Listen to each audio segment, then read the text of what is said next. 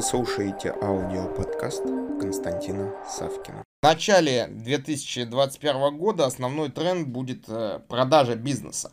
То есть люди будут понимать, что э, чудо не произошло, Дед Мороз не приехал, мешок золота не привез.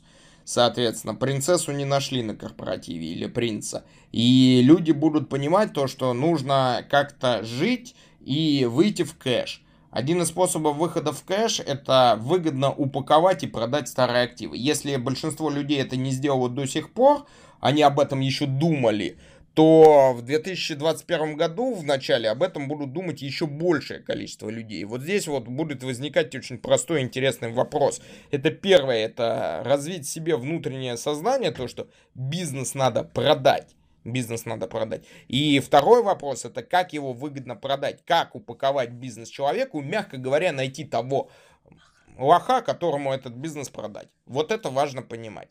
И если вы это сумеете сделать, то все, окей, вы вышли в кэш, вы с деньгами, вы можете переждать любой кризис. А если вы не сумели это сделать, то извиняйте, вы оказались не с деньгами, а с долгами. Тоже слово на букву «Д», но с весьма неприятным привкусом. Поэтому вот на самом деле подумайте посмотрите, что, как, каким образом будет происходить и проанализируйте вот этот вот момент в рамках, опять же, своего миропонимания ситуации. Ситуации.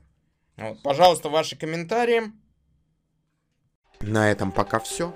Слушайте мои другие аудиоподкасты, которые вы можете легко найти, введя в Google или Яндекс запрос «Константин Савкин».